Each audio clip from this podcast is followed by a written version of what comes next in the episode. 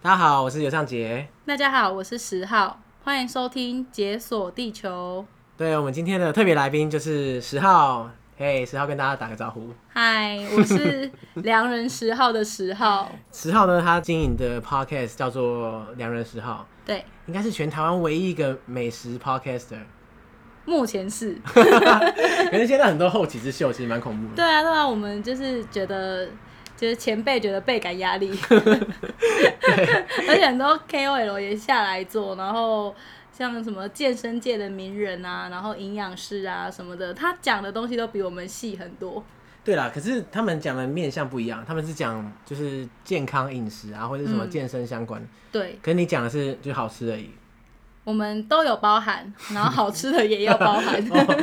果大家有兴趣的话，可以搜寻“良人十号谢谢大家。”，喜欢美食的话，对，只要你们喜欢美食，然后其实有关于吃的任何东西，我们都会讲吃的文化、吃的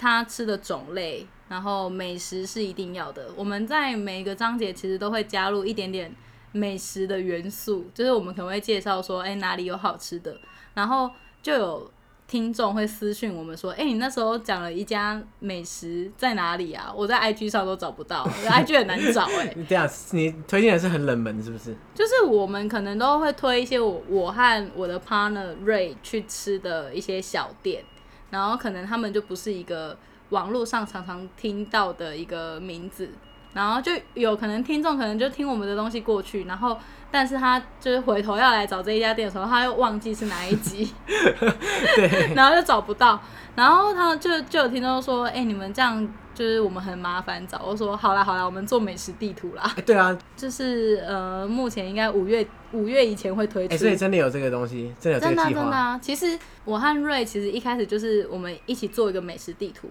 然后我们互相在玩一个类似踩地雷的游戏，就是因为我们是曾经都住在台北，然后我们就聊说，哎、哪里好吃什么的。后来我们说，哎、那我们做一个地图，我们把觉得我们自己彼此觉得好吃的东西全部都列上去，然后它是红色的点点，我是蓝色的点点，哎、然这很后实用哎、对啊，很实用。然嗯后我们就是想说，因为我们不可能每天约吃饭，或者说，哎、我们一起去吃这家什么的。我们就是有空的时候，然后有经过这个地区，就打开地图看，说，哎、曾经他推过这一家很好 吃，好，对那我去吃吃看。然后吃完之后再来回报，说，哎、我觉得也不错，或者是来回报说，干根根本超难 吃，根好本不好不？行这样。对啊，这你也推， 对啊也会有这种时候。因为我们昨天有先见面嘛，对不对？呃对，我们之然后后录一另外一集。对，然后我们昨天见面前啊，我们就去吃了一家在我家附近的一个越南河粉店，对，我觉得很好吃啦。大家都觉得很好吃。对，然后来吃完之后得到良人十号的正式认 可，我我会我觉得会把非它常加到我们地图里面去。觉得非常开心这样子。 可对是因为那个时候大家还没有点过干河粉， 是，然后我就说，哎、这个干河粉很棒啊，如果有人要点的话就很就可以点这样。嗯，然后他说：“哎、哪里棒？”这样，然后我说：“呃，那个就很好吃，然后它有一个酱很好 吃，反正就是讲不出来任何形容词。看来我真的不能当不哦美食 能 podcaster，对对，不能主持 美食节目。这很悲剧这样。对，对，所以我们今天啊找十号来，就是因为十号过去在过去的工作的时候啊，曾经到世界各地出差，嗯，那其中一站就是印度啊，因为印度的食物应该对大家来说就是特色很鲜明的一个地方。对，没错，其实印度本身其实就一个这让人这种感觉，就它不管什么东西，它都是特色鲜明，然后就是风格很强烈。 对，所以呢，等一下我们就让十号带我们，你知道去云端旅行，来畅游印度，没错。然后还有印度的不管是人文啊、文化、啊、工作啊，还有食物。没错，我好们都会一一跟大家介绍。 ，OK OK，那我们等一下就会就是这边会进一个音乐，然后就砰啦，开始这样。好，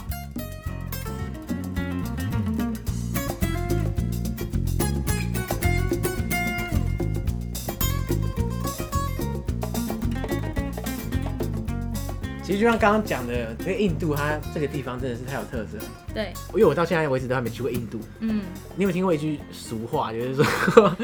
就是印度它不是一个国家，就是它印度是一个世界这样。哦， 我觉得很有道理 耶，就是它实在是太大了，对而，且它有十万人，现在可能不止十万，你说十亿人，哦，十亿人，对不对对？十亿人，所以就是它的南北差距，然后它的文化，嗯，什么的，其实也真的是一个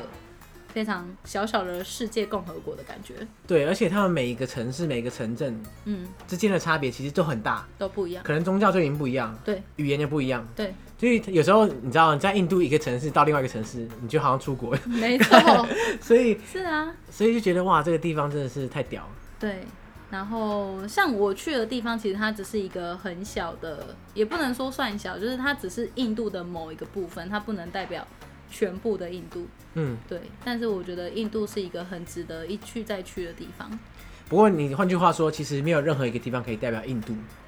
啊、因为印度的多样性实在是，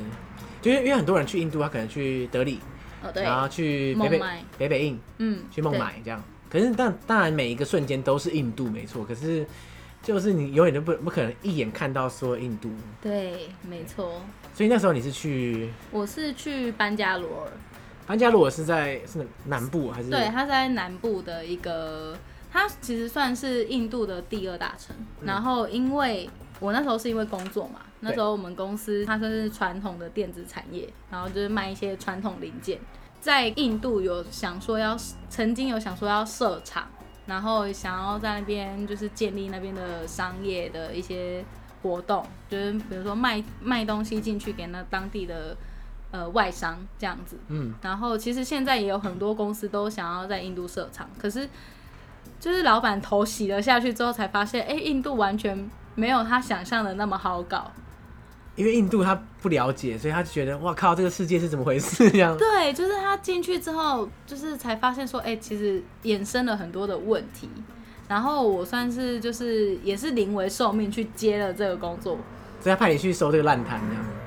呃，对，就是我的工作有一点点在收着烂摊，然后但你同时又要拓展新的业务。然后我去的时候刚好是我们要去那边参加电子展，哦，就那种类似商务展这样子。对对对，那种商务展，可能大概都是五天的正常的展期，但是你可能前两天、三天你就要先到，因为你要去盯布展。因为台湾的展出去有两种，一种就是台湾政府它会联合一些展展展商，然后就是他们就一起弄一个台湾馆，对对对，对，然后那时候就是也有照片，就是一个他会挂一个很大的台湾，然后就是所有台湾的展都会在那边，然后你的展间就可以弄得很简单。哦，反正就被他照了这样对子。对对对对，然后你就可以不用弄太多的布置还是什么的。可是我们公司就是它有另外买一个展位，然后其实还蛮大的，所以你就要弄一些很大的布置，你就要找展览的公司去设计，然后你要再请当地的呃员工来帮你做一些布展的东西，然后就觉得很硬哎、因为你要前两天先去盯他们做，对，然后都确定做好，没错，然后然开始就展开始。对，然后因为台湾的话，就是大家做事就是中规中矩。反正我上班时间就是八点到五点，就是这个时候布完展，反正超过时间我也就不让你布。可是印度人他们做事就是拖拖拉拉的，然后就是有时候还沟通不良。呃，对，因为为可能他请来的办公的小弟他听不懂你在讲什么，他不会讲英文。然后嗯如果是监督的工头又不在，然后你嗯跟他说，哎、这个灯就是摆错了，或者这个这个东西弄错了，这线路没电，就是他听不懂，然后他就用一种很疑惑的表情，然后就看着你，然后一直摇头。 就那种印度式的摇头，对，然后又一个一脸困惑的感觉，嗯然后说，我就傻眼，然后所以你常遇到这种事情就对了。哦很长，就是很常遇到沟通不良的事情。嗯，并不是说，哎、他我讲英文他听不懂还是什么，而是他根本就不会讲英文。对，因为很多人会误以为说印度人都会讲英文，完全不是。，对，大真的家不是其实那个比例是很低的。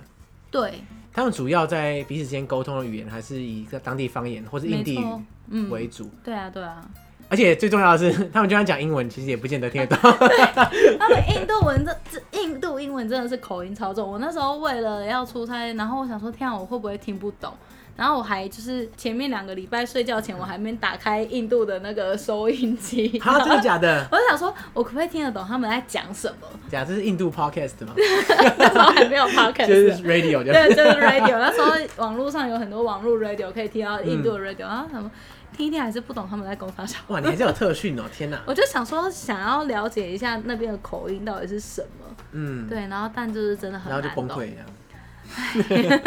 然后像是我们布展啊，就是像刚刚不是讲说他们拖拖拉拉嘛，对然后像是我们可能隔天要开展，然后他就弄到半夜两点才弄好。半夜两点还可以布哦、可以啊，他们就是我就不懂，而且它不是一个特殊的状况，它是整间的整个展场大家都都在弄到2点半夜两点，然后我们对啊他是白天不工作，然后晚上加班这样。就是他们白天我就开始就会很紧张，比如说到五点的时候，我就很紧张说，哎、怎么才这样？怎么还没弄好？然后你们要不要赶快弄？然后他说，哦，什么东西还没来，然后什么东西还在。路上，等下就来了、m i s s 你不要担心，我们会弄好，Don't worry，OK OK，然后就就真的会弄好，只是不知道几点而已。，对，嗯三然后我点们这就样是弄到两点，然后我们还要拍照回去给台湾老板说，哎、老板这样可以吗？然后再，嗯，就是真的很崩溃。哎、天哪、那你们布展就花两天哦、那应该是不止两天啦，但是我是前前两三天到，像我之前出差的时候，也有参加过一些商展，嗯，可那时候就不是去印度，我是去西班牙。哦那一，次我觉得经验很好哎、就我们到的时候是前一天，然后已经都弄好已了，经弄得差不多了，啊然后现场就哎、一进去就是整个完美这样，就跟我们在网络上看到的那个示意图差不多。嗯然后说，哎、天哪！我原本以为就是西班牙人， 不知道就是我有一种拉丁美洲的风嗯 对，情，我想说会不会会来了之后是光秃秃一片， 结果一切都 settle 好，就然后 perfect？我想说，哎、可以回旅 馆了。真的，你们只是去超 double 爽 check 而已，对，，就是确认一下我眼睛有看到那些东西就在，然后嗯觉得哇，一切是这么顺利啊，这样。嗯，所以完全不能把这一套搬来印度用，你会崩溃。对，如果你真的前一天才到的话，你就干吓死，就是对 说啥屁你都没就有。会真的，然后你隔天去展场就会光秃秃的一片，什么都没有，可能对灯还没装两好个。人嗯站 在那里，然后就是呃，现在大家不是常常说要在地化嘛，对，就是我觉得做生意也是这样子，嗯，就是现在很多台商也都跑去印度，嗯去印度当然就是大家就是莫非就是想要他们的廉价劳工，可是印度其实很多很多规矩，就老板都会觉得很烦。就是说印度是个世界嘛， 是，然后再来像那时候我的老板最常跟我抱怨的就是说，为什么印度人下午三点还要给他们十五分钟喝茶？就是他们有一个 tea time，然后 tea time 他们就是要喝茶，一定要喝啊、一定要喝。他有一个 timetable，嗯、就是比如说八点到十二点工作，然后十二点到一点吃饭时间休息，然后可能一点到两点四十五分 tea time，然后三点再开始工作。它是有一个明列的一个 tea time 的时间，然后这时候大家就是放下手边的工作，都全部跑去喝茶。然后十五分钟，对，可是十五分钟哎还好吧，有时候 更长，但十五分钟是最低的一反正它个，只会超过，不会比较短。就是看每个人 每个公司它的一个规矩这样。那他对们对就对是下午一定要有一个这种下午茶时间。可以台湾人的角度就觉得哇，怎么可以这样？就你对啊要做完才能停啊。对啊，这种感觉就台湾人可能就不会有明列一个休息时间，对因为他们上厕所什么的，他们不是强硬的规定说，哎、你都不能去上厕所，就但是他们有一个很强硬的规定说，这时间我就是要喝茶，啊，你这就是个要给我休息。 这个制度可以引到台湾来，我觉得不错啊。下，我觉得台湾还蛮宽松 的、啊，大家不是都上班在团购下午茶之类的吗？对，大大家只是没有列出来，啊其实大家其实是个团隐性的团购时间，没错，没错。然后再来就是老板很爱抱怨，就是印度的假很多，印度的假很多哦，对，因为他们也是一个多神教的国家嘛。嗯，你的对意啊思是说很多宗教的国家呃，应该是说他们的印度教本身就有很多个神明，啊？对对就是对什，么湿婆啊，然后什么毗湿任奴何，啊对对对对对，万物都可以是一个神。然后他们每个地区就有很多不同的宗教家，然后他们宗教，因为他们又看宗教看得很重，所以只要有当地放假的时候，这就是规定啊。其实基本上他们当地放假的时候，我们台干去那边也就是放假。因为你不能不给他放，这样说不过去了。对，而且他们说真的啊、你不给他们放，可是他去要去拜访客户还是什么，客户也放假啊。对，然后这时候台商遇到的问题就会说，哎、那我们自己有清明节假期，然后当地有什么印度教的假期，那这样到底要怎么样取舍？那通常是怎么取舍？到最后，我记得我们那时候到最后就是有会看说这个台商他是哪里人，然你后是哪里人是指什么？他比如他是说台南人还是他是没有没有没有，就是 国家，嗯因为我们可能会找那种、呃，他跟印度很熟，然后他是一个可以讲中文的，哦，就是你当地员工可能不见得是印度人，对对对对对，可能只是一个会中文的某某国人。对对对，然后像我们之前的员工很多都是藏人，哦西藏的嗯，藏人，对，然后他们就是可能他们有来台湾念过书，然后他们的中文都 OK，然后他们觉得他们跟印度也很熟，然后我们可能就是直接从台湾聘请他，那但是请他到印度那边去工作，也很多是这样子，啊，我还没想过这个情况嗯哎，因为我知道在印度有很多流亡藏人，对，但是我没有想过就是藏人可以成为就是企业的一部分，可以，然后反而就可以连接就是中文跟印度的世界，，没错 这种感觉这样。其实我觉得台湾的公司其实都很聪明，他们都很知道去哪里找人才，而且其实我们台湾不是一直以来都会有很有很多侨生吗？对，就他们也是一个管道，嗯，对，就是像我们也有曾经是马来西亚的同事，嗯，然后他们跟印度也熟，所以他们也愿意去那边上班。哎、对这样的话的确比派一个台湾人去还要好很多。对啊，因为台湾人你根本不熟那边的文化，嗯然后你很难在那边做生意。马来西亚至少还算有点关联，因对为马来西亚本来就有印度裔的人。对对对对对。哎、这这样真的然后是一食个物什么的也都 OK，对然后他们又可能会稍微讲一点当地的话，嗯，不然就是会很难，真的。然后文化差异的隔阂也会很难，因为像那时候我们也是有当地的经销商，然后那时候就是呃跟我们公司其实有一点纷争还是什么的，账面什么摆不平啊干嘛的，那这时候就需要有一个啊、一个当好人，一个当坏人，然后去沟通，然后让我们知道说，哎、他到底是怎么想的。因为印度人想的都永远都跟我们不一样，对，因为文化差异太大，你就不对太可能知道说印度人到底习惯的做事方式是怎么样，对对然后他对在想什么这样。嗯，就是或是他对这件事的看法是什么？因为有时候我们像我老板就会觉得说，他就是想要 A 我的钱，或者他就是想要怎样霸占我我的商品还是什么的，但可能人家他想的是只是一个更单纯、更直线的思维而已，嗯，所以就是就无解啊，对对对。所以我觉得这时候如果有一个第三方介入，然后去翻译两边的那个想法， 是很重要的事情。哎、对，嗯，我觉得是一个蛮有趣的体验，而且对当时的我来说算是还蛮挑战的。那个 s k y 不会是你第一份工作？对，这是我第一份天哪、哪、大家第一份工作真的会找一些比较奇特的，我觉得做这份工作就是眼界就变很开。对，就是有这种嗯接触到世界各地不同的人的感觉。对啊，如果没有这份工作，我我觉得我可能到现在都还不会去过印度。其实我觉得去印度是一个很为难的事情。其实为难的点就是，因为印度很大，第一个你要对先决定去哪里，没错然后再来就是你要去多久，因为你总不可能去印度然后只去一个礼拜，就是很浪费这样。对，我我觉得每次阻止我去印度的就是我迟迟无法下定决心我要去哪里，然后要去多久。可是嗯，每次时间很长的时候，我会觉得、哦、我想去欧洲，我我也想去比更远的地方，啊对，所以就会有一种困扰这样子。哦嗯，而且特别是像你如果是女生的话，因为大部分女生旅行都会比较担心在印度会比较嗯。害怕一点，对，而且印度其实很知名的陋习就是常常会有一些什么强暴案，对，这类的。但其实坦白说，他们不太会碰外国人，因为外国人如果闹大就断掉了。对。但这只是一个比较一般的状况，但还是会有例外，对，因为他们那边男生实在是太多了，就是男女比例实在是太不平衡了。然后女生其实到现在，他们现在女生其实可。都其实都可以出来工作啦，但是只要结婚了，其实还是都回家。嗯。而且我在想啊，因为你不是去班加罗尔嘛，嗯，班加罗尔应该，我记得没错，那应该叫印度的戏骨，还有对， 有这种绰号，就类对没似印度的竹科的感觉。嗯，所以我那是边这样教他。因为如果男生多，应该也是很可以想象啊啦。我会觉得那时候我在路上的第一印象，我就是都会看到很多很多的男生，然后三三两两走在一起。嗯，而且你知道印度的男生走在一起是会牵手的吗？对，我对我我有看过的，啊，对没有，我是说我有听说过这样。对，就哎、是、可是其实藏人也会，嗯，就是他就是好朋友、好兄弟的概念。然后我第一次看到，我就觉得哦，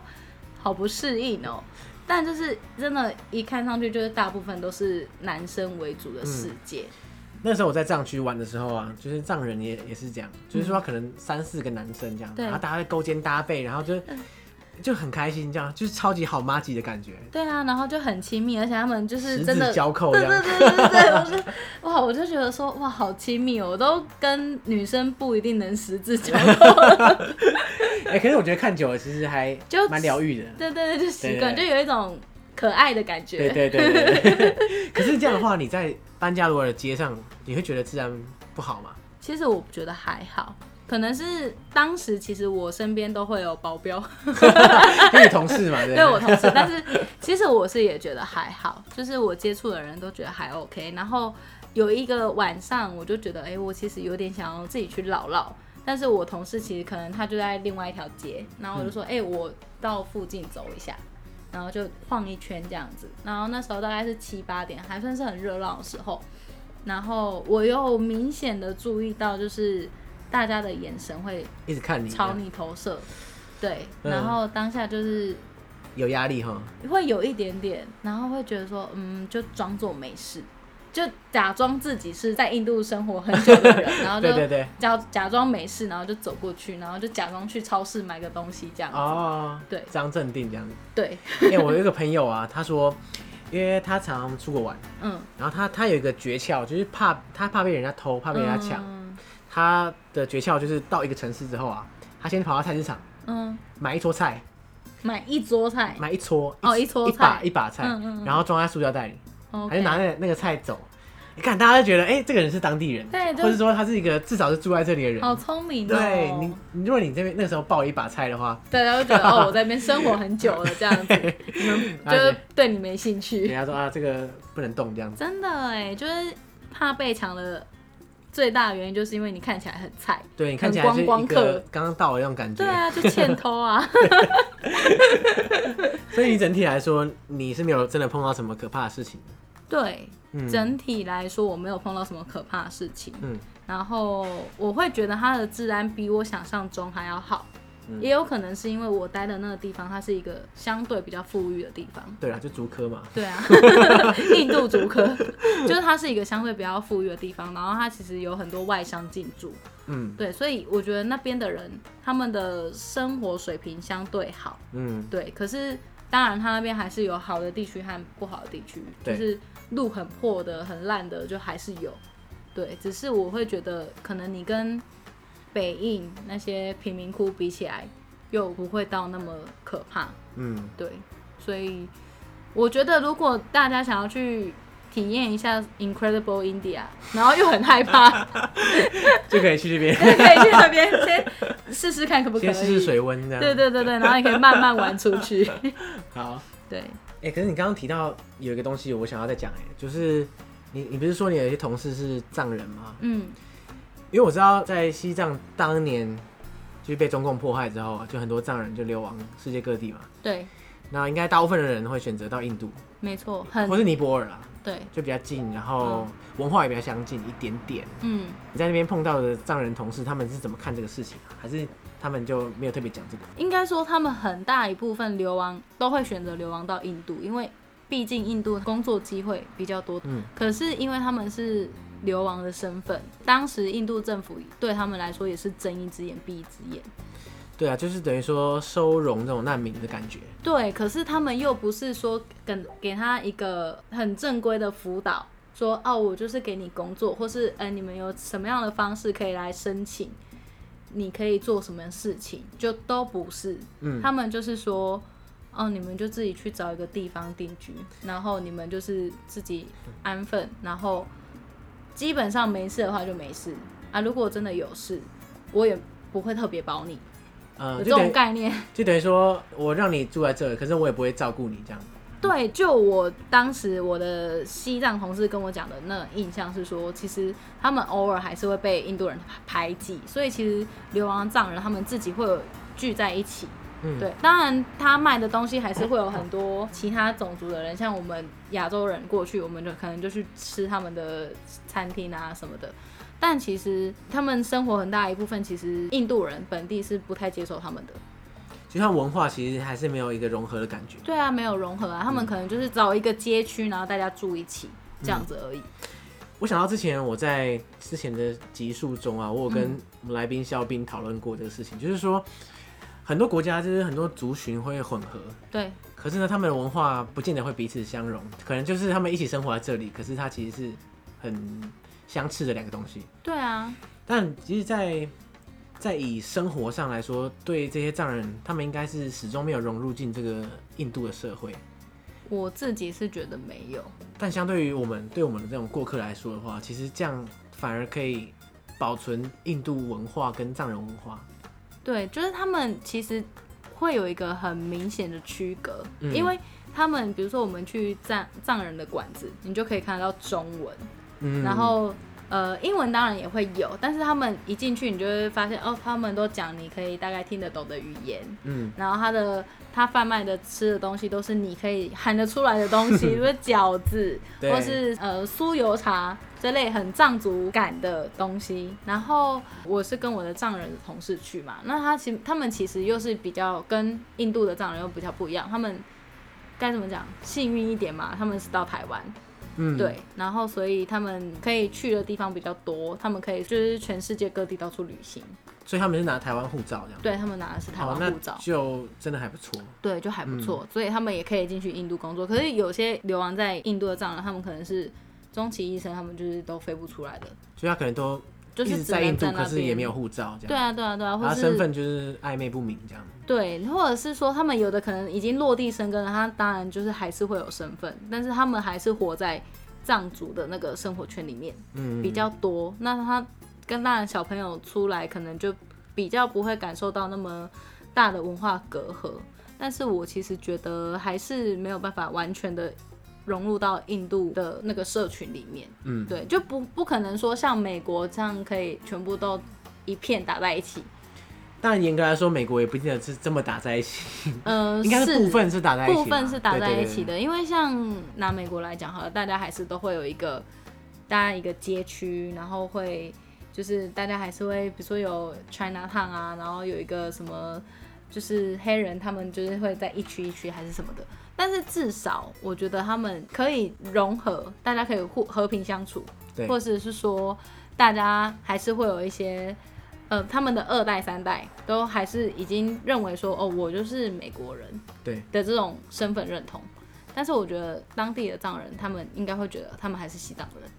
就是藏人他不会说哦我是印度人嗯这样，对，没错。那时候其实我就有想一下说，哎、他们的处境非常的为难，因为印度政府也没有要保护他们。对，对他们会有点像筹码。当印度想要跟中国吵架的时候，他们会是一个筹码。我那时候还有听到说，就是诶、印度政府有打算把他们全部都赶到某一个地方，就把所有流亡藏人全部都赶到某个地方。但那时候只是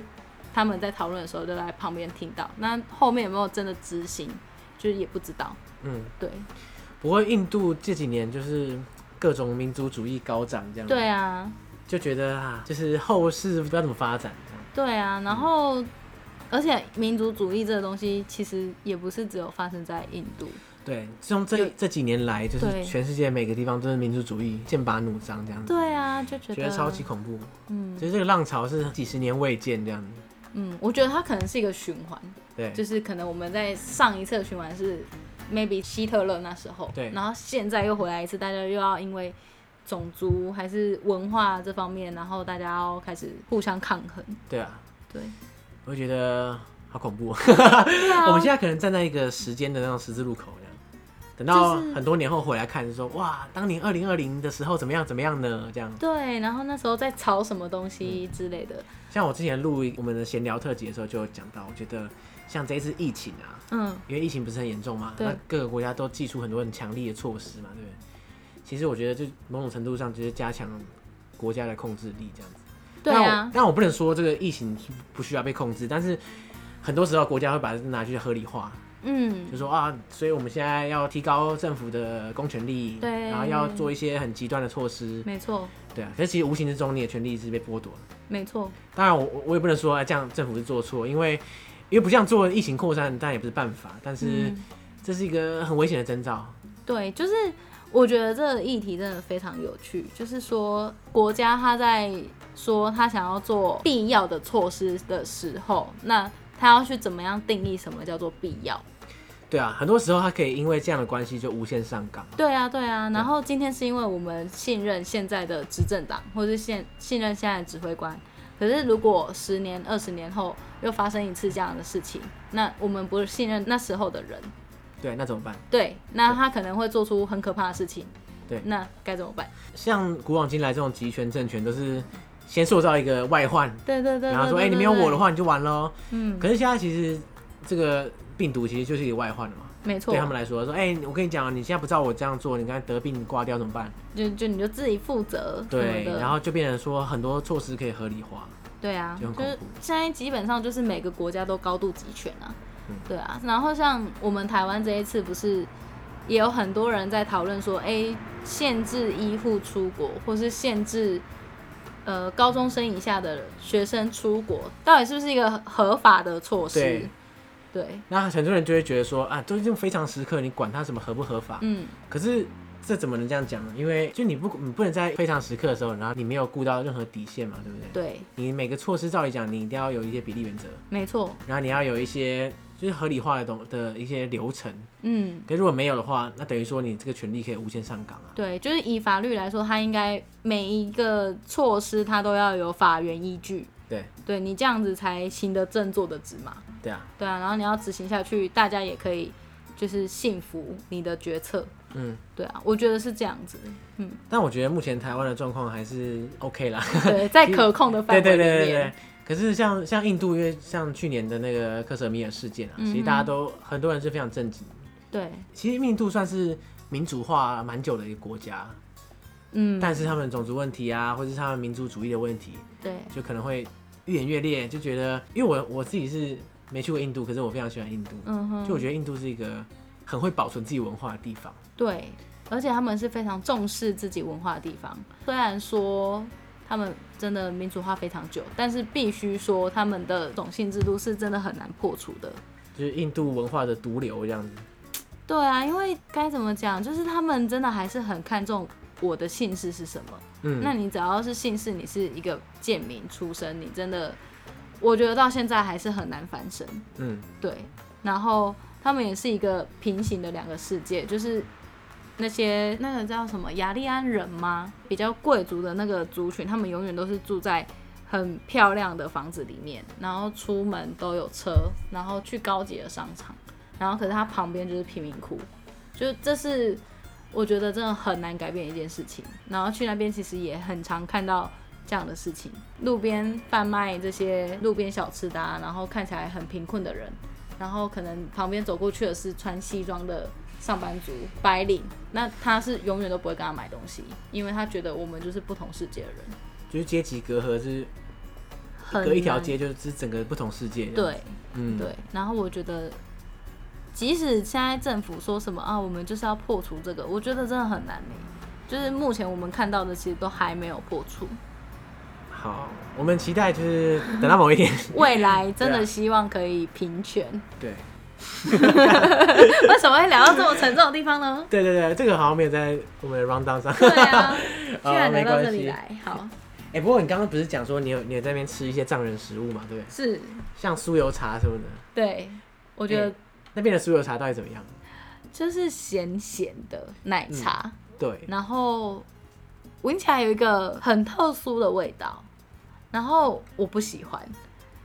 因为小那小一杯，因为那时候我在藏区玩的时候啊，嗯他们每一餐都会配酥油茶。对啊，那酥油茶对我来说就是一个很油的奶茶，没错其，它奶茶可是上面浮了一层油，对，而且我在那边他们就是他们的酥油茶就会放在那种保温瓶里面，嗯然后你进来之后他帮你倒这样，嗯，然后每次一倒出来。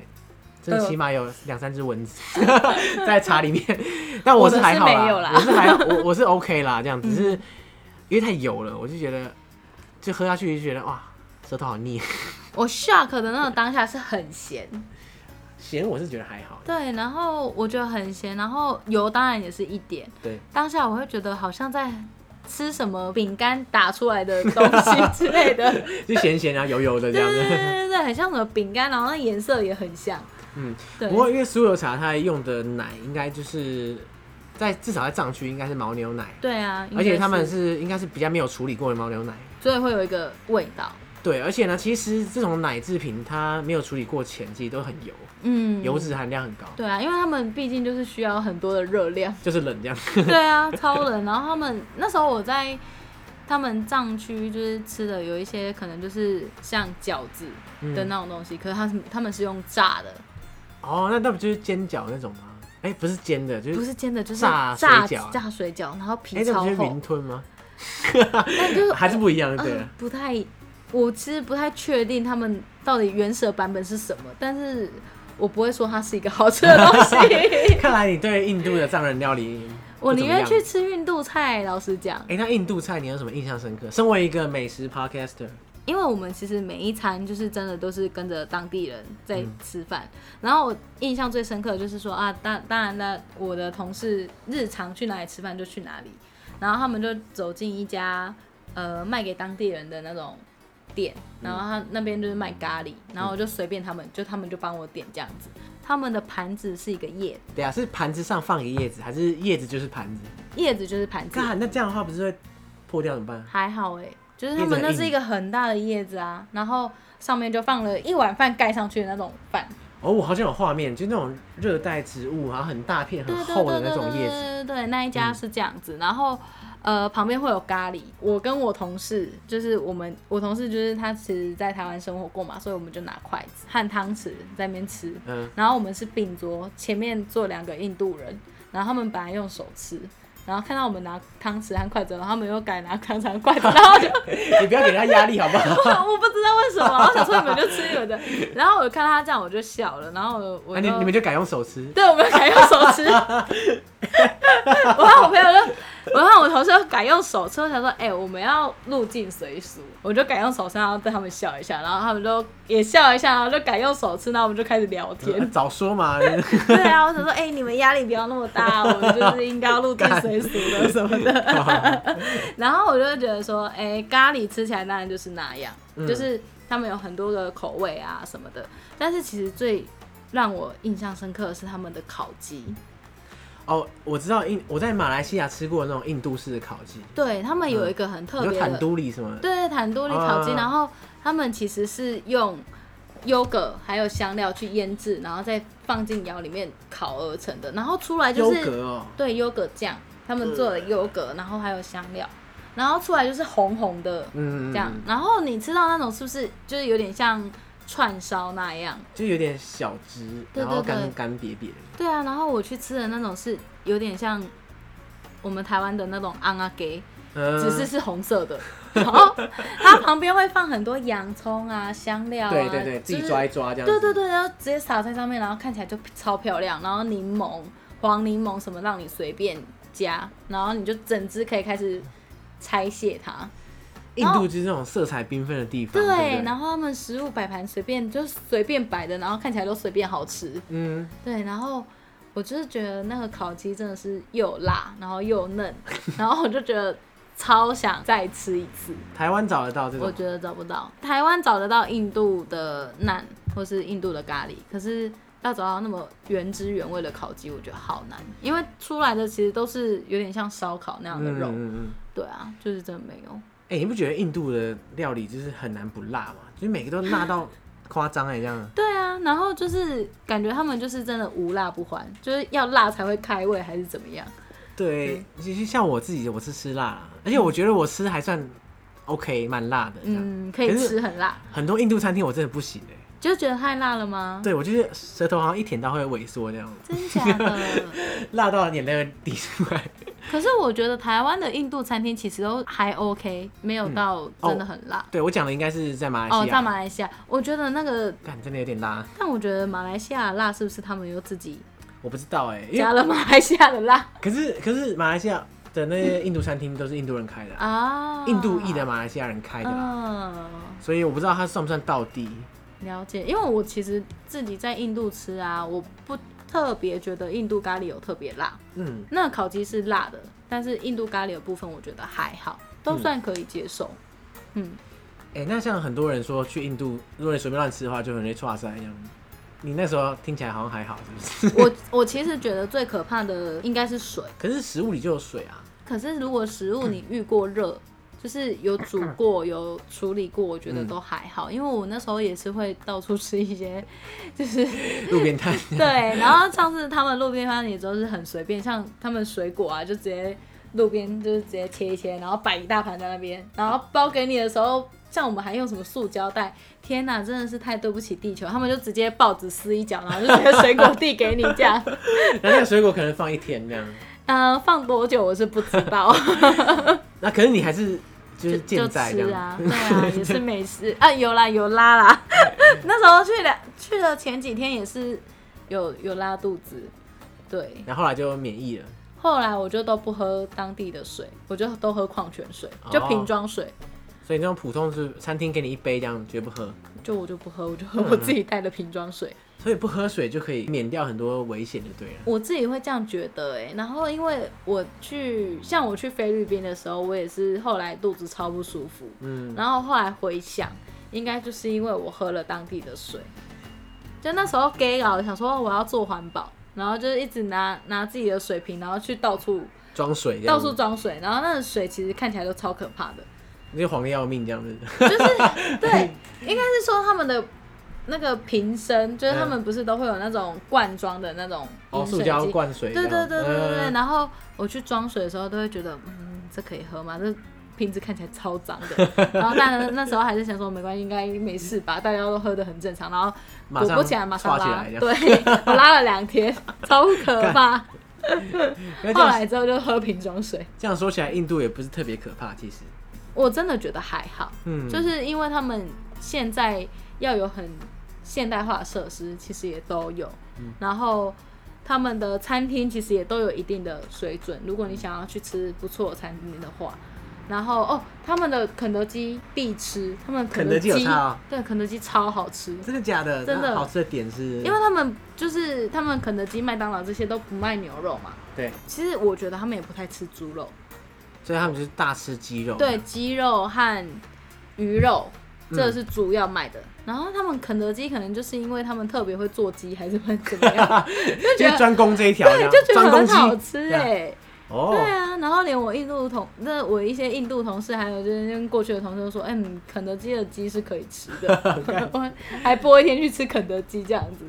朝圣印度的肯德基对这样对子。对对对，然后他们就是也做的都很在地化，但我觉得肯德基很不错，嗯嗯嗯，好好好。所以以后去印度的话，第至一少站还有肯德基可以第吃。一站可以先吃肯德基。没错。好好，这还不错，对。然后他们还会有他们那种很印度式的糕点，就是那种五颜六色啊，一个方方的，对对对然后然后很超多甜。很多色素的感觉。对，对因为有时候朋友去印度就会带回来那种。对，我发现这种糕点，我发现很多地方都有类似的，什么土耳其啊，嗯，还有在哥斯达黎加我也吃过，我觉得超级像，每个都超对像，啊。然后我觉得马来西亚那边的也都很像，印尼那边不知道的从哪里冒出来这东西，对，然后就都很像。 啊都很甜， 都吃不下去。那为什么他们那边的东西都这么甜？嗯，我是吃一口，然后就觉得哦，原来是这个味道，好哦，然后就再也不碰。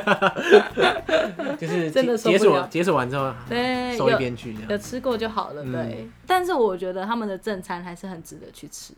对，而且当地的话，什么nạn啊那些东西都非常好吃，好，对，记录下来。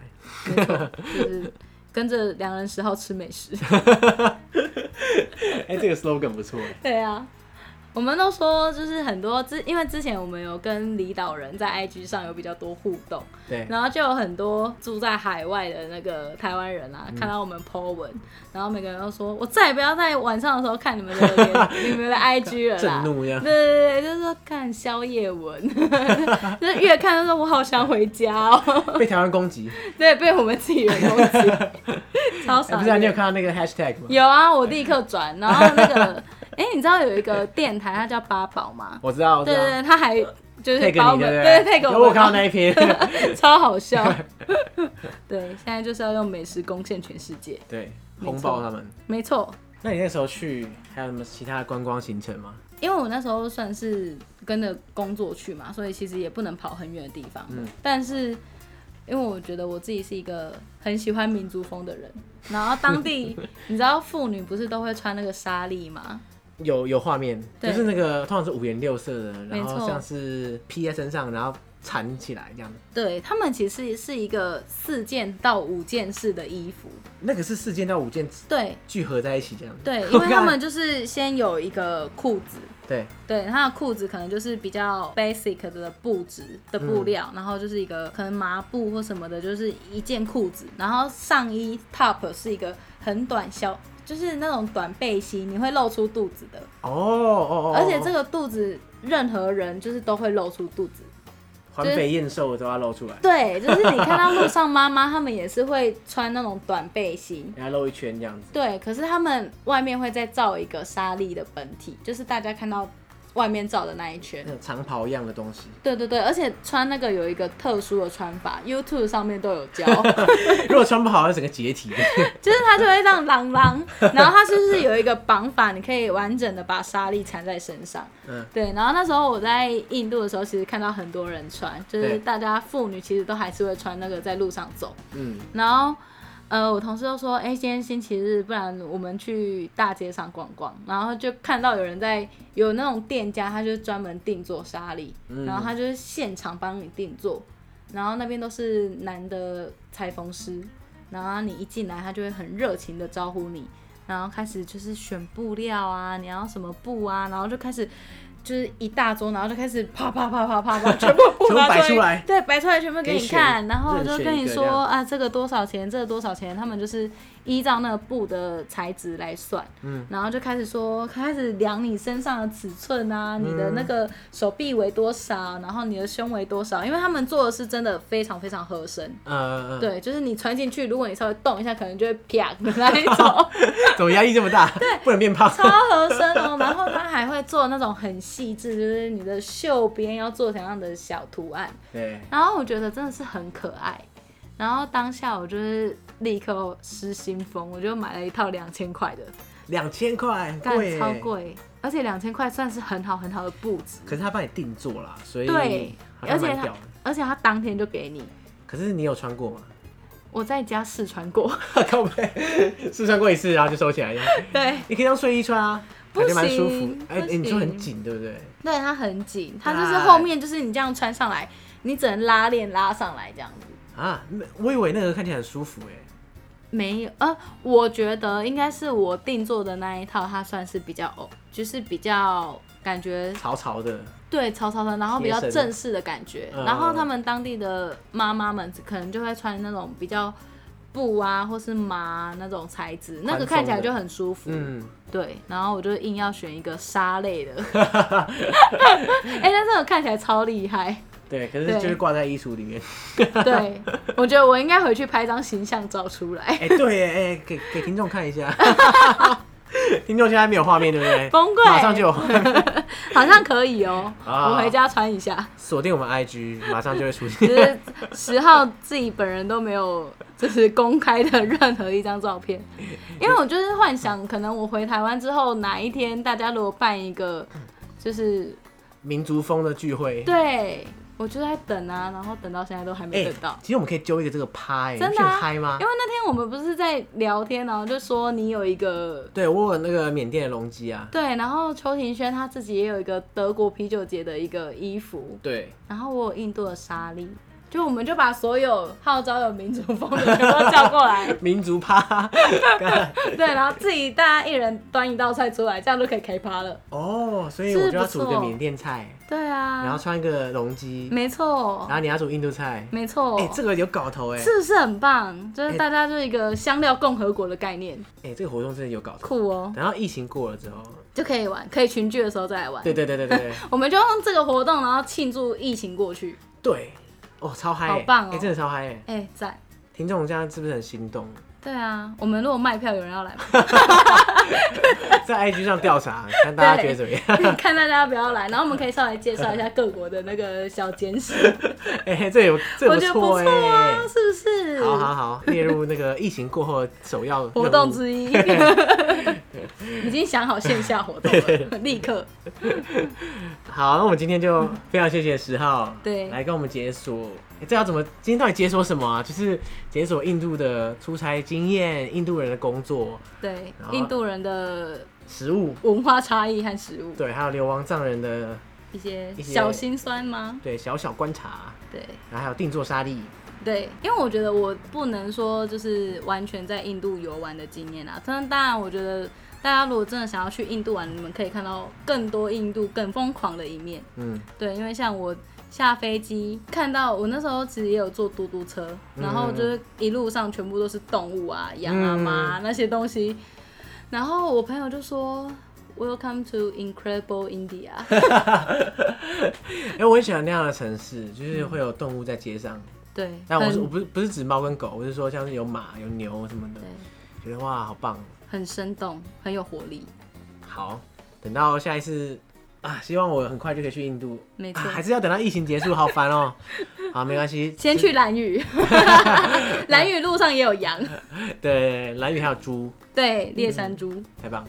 好，那今天就很谢谢你啦，也谢谢上节邀请我来你们节目，耶嘿， 超紧张的耶，欸是吗？你很紧张哦，我 感觉有不到啊，有啊，我超紧张是，吗？ 就是要做好万全准备。